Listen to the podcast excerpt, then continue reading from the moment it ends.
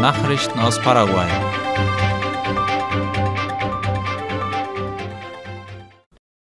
Vandalismus im New Guasu Park. Im Abteil des sogenannten Waldes von Israel sind antisemitische Botschaften aufgetaucht, wie AVC Color schreibt. Der Bosque de Israel wurde im Jahr 2002 von der paraguayischen Shalom-Vereinigung und dem paraguayischen israelischen Kulturinstitut übernommen, und zwar zu Ehren Israels am Jahrestag seiner Unabhängigkeit. Nun sind Schilder und andere Infrastruktur mit antisemitischen Botschaften beschmiert worden. Die Parkverwalterin des Ministeriums für öffentliche Bauten und Kommunikation MEOPC, Janina Rodriguez, bestätigte, dass bereits eine Anzeige bei der Polizei erstattet worden sei und dass die Ermittlungen zur Identifizierung der Verantwortlichen bereits laufen. Laut Rodriguez ist dies eines der ältesten Wälder im Park und einer der am besten erhaltenen, da er von der Organisation, die ihn unterstützt, besonders gepflegt wird. Sie wies darauf hin, dass diese Organisationen bereits über den Vorfall informiert worden seien und die Aufräumarbeiten schon gemacht werden. Die Pflege des Waldes wird das ganze Jahr über von Freiwilligenbrigaden der Organisation Shalom in Abstimmung mit der Parkverwaltung durchgeführt. Gewerkschafter lehnen Parkgebühren in Asunción ab.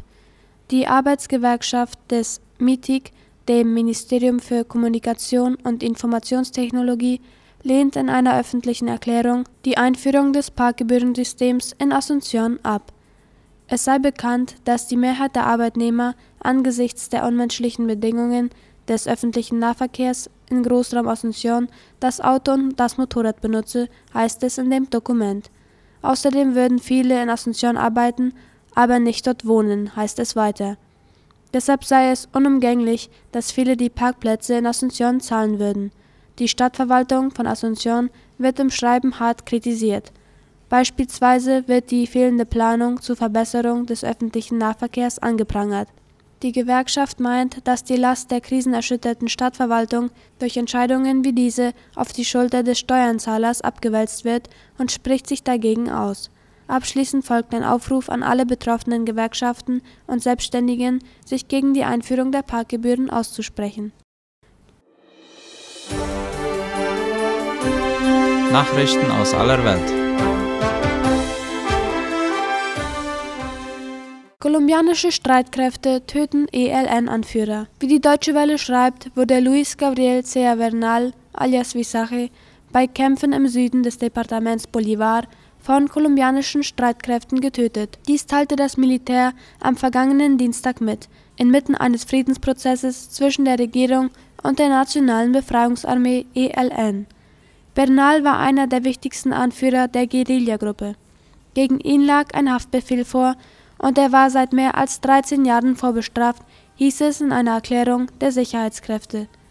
Der Mann war dank militärischer und polizeilicher Erkenntnisse und Informationen des Netzwerks für Bürgerbeteiligung gefunden. Türkischer Frachter offenbar in Cherson von Rakete getroffen. Ein türkischer Frachter ist im ukrainischen Hafen von Cherson offenbar von einer Rakete getroffen worden, wie die Tagesschau schreibt. Der Einschlag in die Brücke von Tuzla sei gestern erfolgt, erklärte die Sicherheitsfirma Ambrey. Dies habe ein Feuer ausgelöst. Die Nachrichtenagentur Reuters gibt an, dass aus Schifffahrtskreisen verlautet wurde, es habe keine Verletzten oder Tote gegeben, da das Schiff im Hafen festsitze und nur eine minimale Besatzung habe. Auf Videoaufnahmen ist ein Feuer zu sehen, das in der Kommandozentrale des Schiffes lodern soll. Reuters konnte anhand der Aufnahme den Ort bestätigen, jedoch nicht den Zeitpunkt.